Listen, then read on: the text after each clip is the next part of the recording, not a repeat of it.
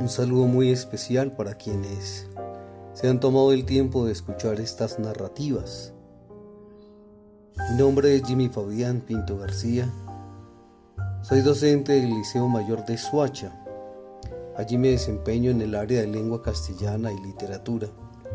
Participé en la categoría Don Quijote y el título del texto es Polifonías de la Pandemia. Polifonías de la pandemia. A mis 35 años era mucho más que un puñado de proyectos e ilusiones cimentados en la maravillosa vida que el acontecer obsequiaba. Recorría distintas sendas, ávido de todo lo que significaba un torrente de adrenalina. Algo ocurrió en mi cabeza que hizo que empezara a experimentar cómo se va deshojando el idilio que se adhiere a los recuerdos me sentía un frondoso y robusto árbol porque con cada momento fue brotando de las ramas una tierna hoja que se hizo sabia, vida que fue creciendo y detuvo su apresurada marcha en la penumbra del olvido, el lugar del no recuerdo. Mi primer beso con Andrea, el paso travieso por el colegio y la universidad, el arrebato de la juventud que me llevó a conocer las advenedizas aristas del quererlo todo y pretender alcanzarlo por el hecho de anhelarlo. Frenesí que enmarañó el camino ante las circunstancias de la hora y el presente. Nadie dijo algo distinto, todos a casa. Se escaparon de las manos los momentos, los saludos fraternos y cercanos, los encuentros y celebraciones, la vida con el otro. Ese fue el adelanto de un encierro definitivo. Fue un abrupto nacimiento a la soledad, al desasosiego que se experimenta cuando todo y todos se preguntan, pero nada ni nadie encuentra respuesta.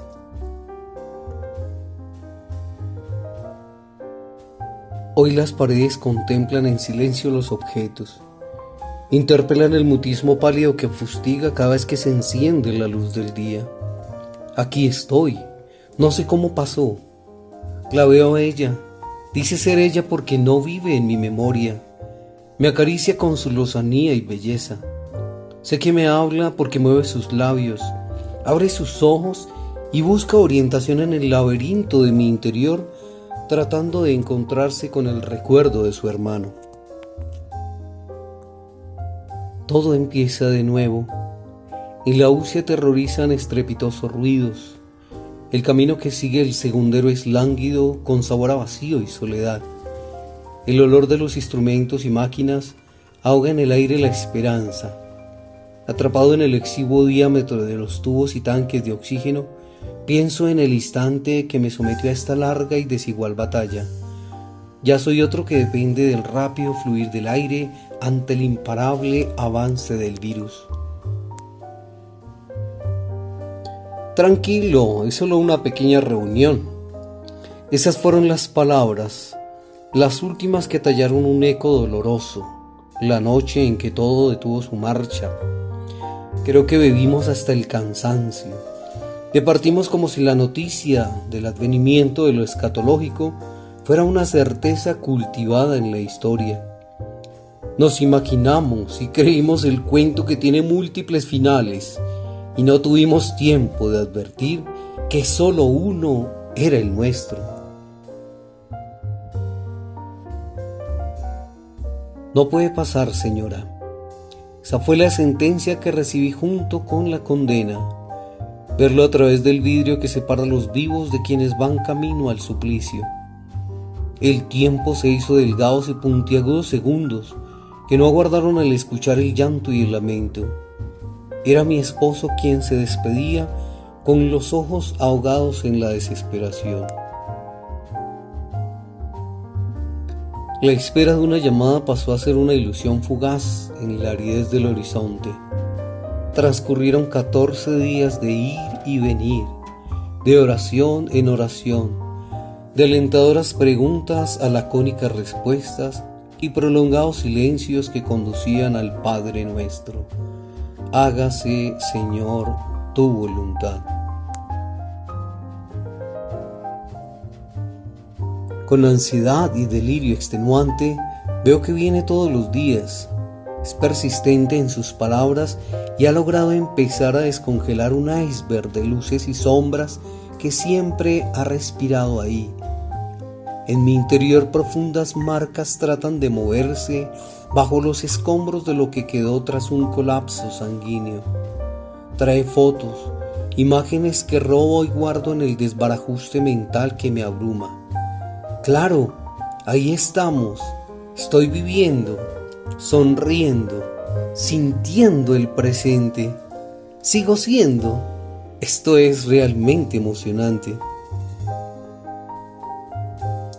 El camino de retorno fue siempre hacia adelante. Bastó el encuentro con sus manos olorosas que me enseñaron los sabores y fragancias. Experimenté con todo el arsenal de nervios el estrecho contacto de sus labios que me besan en la frente y dicen mi nombre.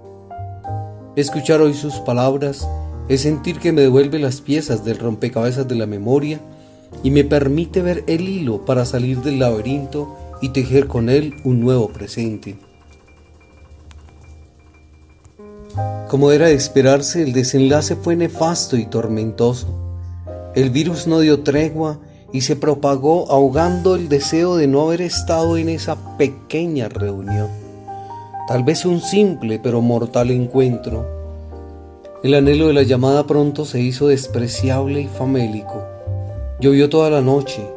Las estrellas se instalaron en el firmamento impidiendo el amanecer. Obligado a salir, el sol dejó al descubierto el drama y el punzante dolor de la realidad.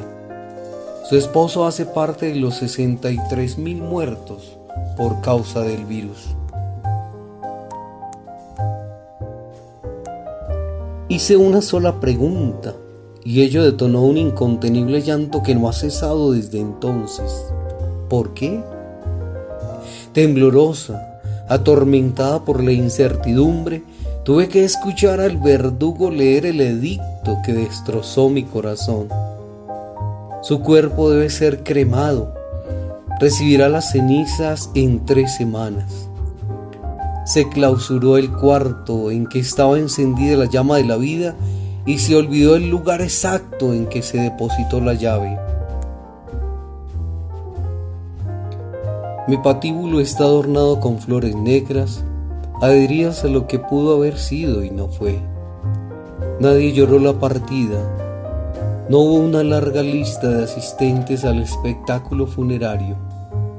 No hubo flores que acompañaran este triste éxodo. El sollozo se ahogó en las pantallas móviles. El duelo se hizo colectivo en las redes. La cuarentena eliminó el llanto compartido, la pena sentida con el otro. Esta es la historia de una vida que se despide en medio de la pandemia, cuyo capítulo finalizó tras una sombra fúnebre entre rendijas del cementerio, mientras ingresaba un tétrico vehículo con una cinta bordada con su nombre. Petrificada contemplo el último movimiento en el tablero del ajedrez, porque su cuerpo fue cremado y un humo gris delineó en el firmamento jaque mate. Su partida había terminado.